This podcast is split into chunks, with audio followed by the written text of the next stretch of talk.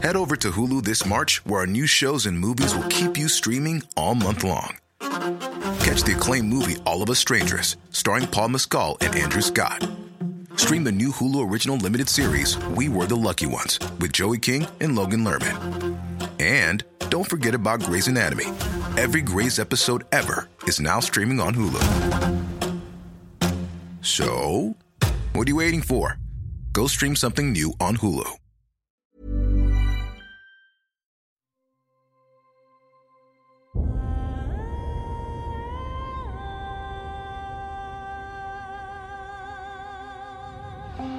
Einschlafen mit Tolkien ist dein Einschlaf-Podcast aus der epischen Welt von Der Herr der Ringe. Mach's dir gemütlich und lass dich von den Geschichten aus Arda und Mittelerde ins Land der Träume führen. Einschlafen mit Tolkien. Heute Istari, die fünf Zauberer. Saruman der Weiße. Die Istari waren Wesen aus Aman, die ursprünglich zu den Maya gehörten. In der ersten Hälfte des dritten Zeitalters wurden sie als Sendboten der Valar nach Mittelerde geschickt, um seinen Bewohnern Beihilfe im Kampf gegen das Böse zu leisten. Ihr Auftrag war es, die freien Völker gegen Sauron zu vereinen und ihnen mit Rat zur Seite zu stehen. Dabei durften sie doch weder ihre Herkunft preisgeben, noch Schwächere unter ihren Willen zwingen. Jegliche Ausübung von Macht und Gewalt war ihnen verboten. Die Istari besaßen physische Körper, die denen alter Männer entsprachen. Wegen des Geistes, der sie erfüllte, alterten sie nur langsam, obwohl sie niemals jung waren. Sie verfügten über große geistige Kräfte und eine enorme Ausdauer.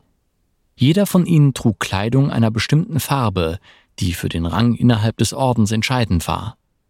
Zudem besaßen alle einen Stab als Zeichen der Ordenszugehörigkeit. Die genaue Anzahl der Mitglieder ihres Ordens war unbekannt, jedoch gelangten fünf von ihnen in den Norden Mittelerdes. Saruman der Weiße Saruman der Weiße, im elbischen Kurunir, ist ursprünglich der größte der Zauberer und Oberhaupt des Weißen Rates sowie des Ordens der Zauberer, bis er im späten dritten Zeitalter den dunklen Mächten verfällt und zum Verräter wird. Erscheinung Sarumans Gestalt war die eines hochgewachsenen alten Mannes. Bei seinem ersten Erscheinen in Mittelerde trug er weiße Gewänder und hatte rabenschwarzes Haar. Saruman war einer der Weisen, die sich mit den vielfältigen Wissenschaften Mittelerdes befassten. In besonderem Maße beschäftigte er sich dabei mit den magischen Künsten Saurons. Sein Wissen auf diesem Gebiet war einer der wichtigsten Gründe, warum er zum Oberhaupt des Weißen Rates gewählt wurde. Besonders bewandert war Saruman in der Kunde von den Ringen der Macht, die er jahrhundertelang erforschte. Ebenso kannte er sich mit den sehenden Steinen aus. Auch war er in der Geschichte der großen Menschenreiche, insbesondere Numenor und Gondor kundig. Zudem verstand er sich auf die Herstellung von technischen und chemischen Erzeugnissen, die er in seinem Krieg gegen Rohan verwendete. Ein Beispiel hierfür ist die Substanz, mit der seine Orks eine Bresche in den Klammball sprengten. Höchstwahrscheinlich übernahm er viele der technischen Innovationen, die er in Isengard und später auch im Auenland einführte, von Sauron, dem er in dieser Hinsicht nacheiferte. Auch im biologischen Bereich besaß Saruman Kenntnisse. So kreuzte er Orks mit Menschen und erschuf dabei Halborks, die Vorzüge beider Arten genossen. Sarumans Stimme Mit Hilfe seines Stabs, der ein Symbol seiner Macht war, konnte Saruman sicherlich Magie wirken, so ist anzunehmen, dass er ebenso wie Gandalf Feuer und Blitze erschaffen konnte. Wichtiger jedoch als sein Stab war seine Stimme, mit deren Hilfe er arglose Zuhörer beeinflussen konnte.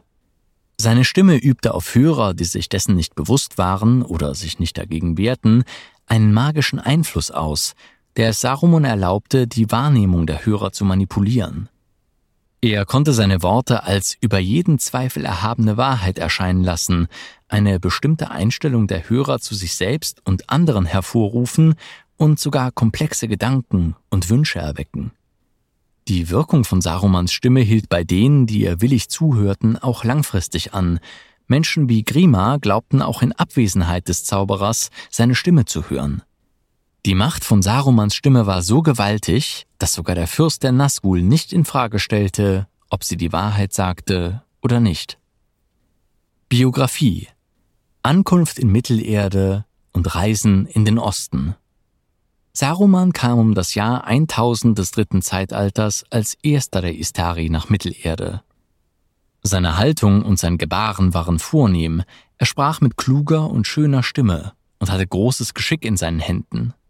Wegen seiner weißen Gewänder erhielt er den Beinamen der Weiße und wurde von fast allen, auch von den Eldar, als Oberhaupt des Ordens angesehen.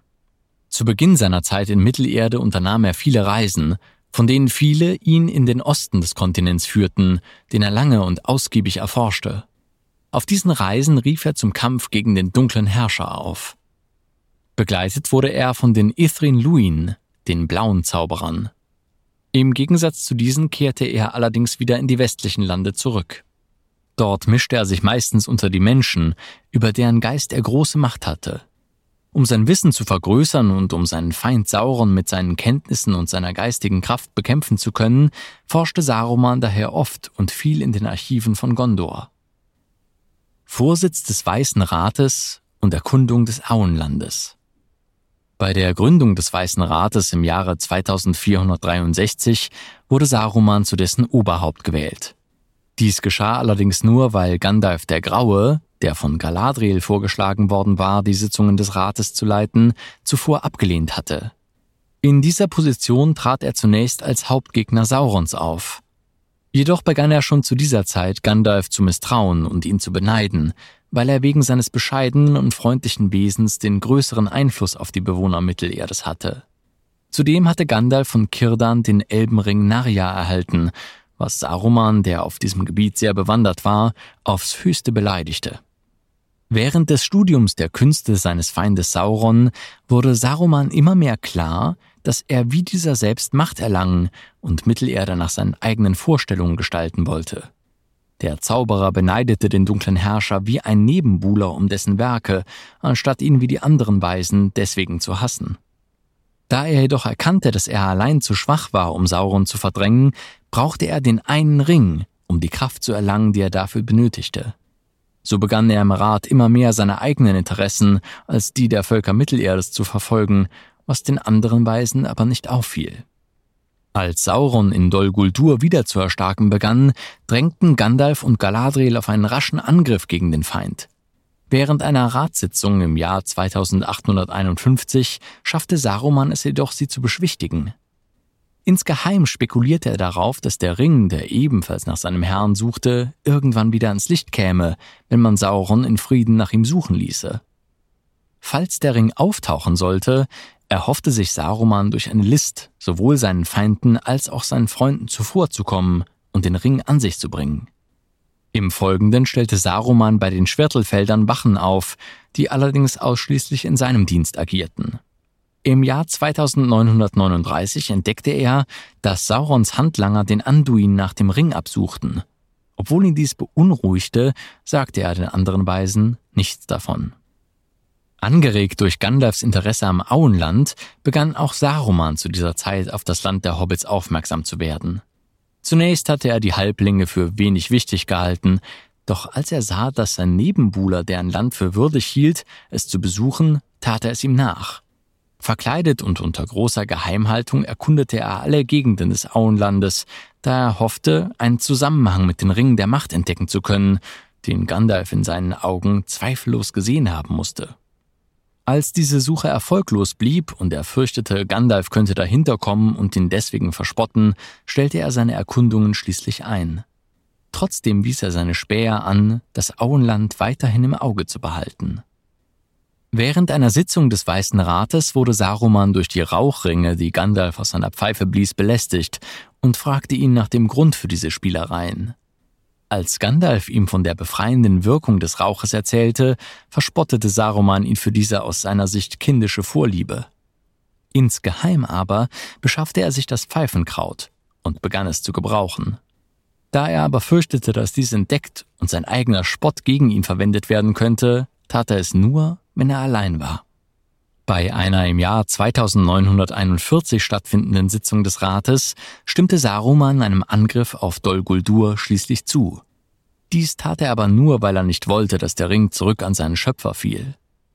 Um die anderen Ratsmitglieder in die Irre zu führen, behauptete er bei der letzten Zusammenkunft des Weißen Rates im Jahr 2953, der Ring sei ins Meer gespült worden. Anschließend kündigte er den anderen Weisen aus Hass und Missgunst Gandalf gegenüber die Zusammenarbeit auf. Niederlassung in Isengard und Verrat. In den folgenden Jahren zog sich Saruman immer mehr zurück, traf sich nur noch selten mit den anderen Weisen und widmete sich seinen Forschungen. Vom Truchsess von Gondor, unter dessen Bewohnern er hohes Ansehen genoss, erhielt er im Jahr 2759 den Schlüssel für den Ortank, welchen er zu seinem Wohnsitz machte. Obwohl er immer noch versuchte, in den Besitz des einen Ringes zu gelangen, wahrte er dennoch lange Zeit sein Gesicht als wahrer Freund von Rohan und respektierte die Oberhoheit Gondors über nahen Kurunir. Um das Jahr 2953 begann er mehr und mehr die Festung als sein eigen und sich als Herrscher zu betrachten. So nahm der Zauberer Orks und Dunländer in seine Dienste und traf Vorbereitungen für die Aufstellungen eines Heers. Er ersetzte den See und die Wälder Isengards durch groß angelegte Befestigungsanlagen und ließ unterirdische Waffenschmieden und Öfen errichten. Dort züchtete er neue Orkrassen, unter anderem die Urukai. Er ließ Gandalf durch seine Agenten beobachten und wies seine Untergebenen an, sich in Eriador umzuhören. Zu dieser Zeit intensivierte er seine Handelsbeziehungen mit dem Auenland, wenngleich diese weiterhin unter dem Zeichen größter Geheimhaltung standen. Von dort ließ er große Mengen an Nahrungsmitteln und dem von ihm so geschätzten Pfeifenkraut nach Isengard schaffen, um die in seinen Diensten stehenden Menschen angemessen zu versorgen. Die Zahl der Mittelsmänner und Kontaktpersonen, die er zu dieser Zeit im Norden beschäftigte, stieg immens an. Um das Jahr 3000 wagte Saruman schließlich, den Palantir des Ortank zu benutzen. Dies tat er aus Neugier und um besser nach dem Ring suchen zu können. Dabei überschätzte er seine eigenen Kräfte, denn als er es wagte, nach Mordor zu blicken, konnte er nicht widerstehen und geriet unter den Einfluss Saurons, der den Stein von Minas Ithil besaß. Fortan war Saruman, obwohl er von sich selbst glaubte, frei zu sein, ein Gefangener der Gedanken des dunklen Herrschers. Sein Stolz und sein Hochmut wuchsen zu dieser Zeit noch stärker als seine Macht. Aus Stolz und Machtbesessenheit schmiedete er sich selbst einen Ring und nannte sich Saruman der vielen Farben. Verhalten im Ringkrieg Im Ringkrieg stand Saruman als Gegner der freien Völker Mittelerdes auf Saurons Seite. Während dieser Zeit trugen seine Soldaten das Zeichen der weißen Hand. Als Verbündeter des dunklen Herrschers war er gezwungen, durch den Palantir in ständigem Kontakt mit Sauron zu bleiben. Doch versuchte er auch aus dieser Position heraus immer noch in den Besitz des einen Ringes zu gelangen. So lockte er Gandalf im Sommer des Jahres 3018 unter Vortäuschung von Hilfe nach Isengard, um von ihm Auskünfte über den Ring zu erhalten. Als jener ihm diese verweigerte, sperrte der Zauberer seinen einstigen Verbündeten kurzerhand auf die Spitze des Ortank und hielt ihn dort monatelang gefangen. Als Gandalf mit Hilfe des Adlers Gwaihir die Flucht gelang, wurde Saruman von den von Sauron geschickten Ringgeistern am Tor Isengards aufgesucht, da diese vermuteten, er wüsste über den Aufenthaltsort des Ringes Bescheid. Mit Hilfe der Macht seiner Stimme gelang es ihm jedoch, sie auf eine falsche Fährte zu setzen. Zudem führte Saruman, mehr oder minder in Saurons Auftrag, Krieg gegen die Bewohner Rohans, bei denen er vorher als Freund und Verbündeter gegolten hatte. Durch den Einfluss Grima Schlangenzunges, Sarumans Spion am Königshof, verfiel König Theoden in Greisenhaftigkeit, bis es Gandalf gelang, ihn daraus zu befreien. Um die Gefährten an ihrer Mission zu hindern, schickte er einen Trupp Uruks aus. Diesem gelang es, Merry und Pippin am Amon Hen gefangen zu nehmen. In der Annahme, einer der zwei Gefangenen besäße den Ring, ließ der Zauberer die beiden Hobbits nach Isengard bringen. Doch Merry und Pippin konnten in der Nacht des Angriffs der Rohirrim auf die Orks in den nahegelegenen Fangornwald fliehen, wo sie auf Baumbart trafen. Mit seiner Hilfe gelang es ihnen, die restlichen Ents zu ermutigen, sich gegen Saruman zur Wehr zu setzen, der das Brennholz für seine Schmiedeöfen in ihrem Wald schlagen ließ. Nachdem Saruman am 2. März 3019 seine gesamte Armee in den Kampf gegen die Menschen Rohans nach Helms Klamm geschickt hatte, wurde Isengard von den unaufhaltsamen Ents angegriffen und verwüstet. Ihm selbst gelang es jedoch, sich im Orthang zu verschanzen. Nach der Schlacht um die Hornburg, bei der Sarumans Truppen vernichtend geschlagen worden waren, kamen die siegreichen Rohirrim am 5. März unter Gandalfs Führung nach Isengard. Bei einer Unterredung am Fuß des Turms bot Gandalf dem Zauberer an, seinen Verrat wieder gut zu machen. Als Saruman dies unter Spott ablehnte, verstieß Gandalf ihn aus dem Orden der Istari und zerbrach seinen Zauberstab. Anschließend wies er die Ents an, Saruman gut zu bewachen. Zerstörung des Auenlandes und Tod. Am 15. August, nach dem Ende des Ringkrieges, ließ Baumbart Saruman gehen. Der Zauberer hatte inzwischen viel von seiner alten Würde und seiner vornehmen Haltung verloren und machte auf den End einen eher harmlosen Eindruck. Zudem glaubte Baumbart, Gandalf hätte Saruman all seine Macht genommen. Die magische Kraft seiner Stimme behielt er jedoch weiterhin. Der Zauberer wanderte daraufhin mit Grima Schlangenzunge als Bettler umher, bis er am 28. August in Dunland den heimkehrenden Gefährten begegnete. Diese Begegnung veranlasste ihn dazu, an den Hobbits Rache zu nehmen. Daher machte er sich auf den Weg ins Auenland, das er am 22. September erreichte. Dort nutzte er die Willkürherrschaft, die Lotho Sackheim-Beutlin im Laufe des vergangenen Jahres mit seiner Unterstützung aufgebaut hatte, um dem Land größtmöglichen Schaden zuzufügen. Unter dem Namen Shaka bekannt, ließ er seine Handlanger, vor allem skrupellose Menschen, unter anderem Gewässer verschmutzen, Bäume fällen und Häuser niederbrennen. Seine Schreckensherrschaft währte jedoch nicht lange. Als die Hobbits um Frodo Beutlin in ihre Heimat zurückkehrten, gelang es ihnen, eine Widerstandsbewegung zu organisieren. Am 3. November, nach der erfolgreichen Befreiung des Auenlands, wurde Saruman des Landes verwiesen. Doch noch bevor dies umgesetzt werden konnte, schnitt Grima ihm während eines Streits vor der Tür von Beutels End die Kehle durch. Unmittelbar nach seinem Tod verweste sein Körper innerhalb kürzester Zeit. Wegen seiner Schandtaten und aufgrund der Tatsache, dass er seinem Auftrag untreu geworden war, wurde Sarumans unsterblichem Geist die Rückkehr nach Valinor verweigert. Auch kehrte er nie wieder in irgendeiner Form nach Mittelerde zurück.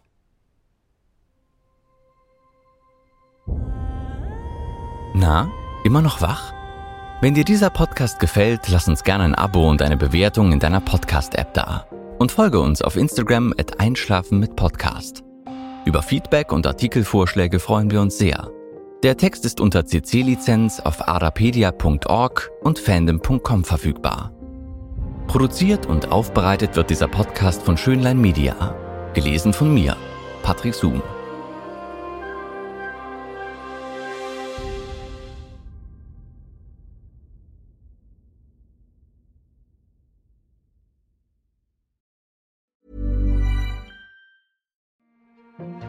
Suchst du nach einem Denkanstoß für den Rest deines Tages? Wissen Daily ist ein Ticket zu frischen Ideen und spannenden Erkenntnissen. Abonniere jetzt Wissen Daily und lass dich von der Welt der Wunder faszinieren. Deine Quelle für tägliche Aha-Momente. Wissen Daily.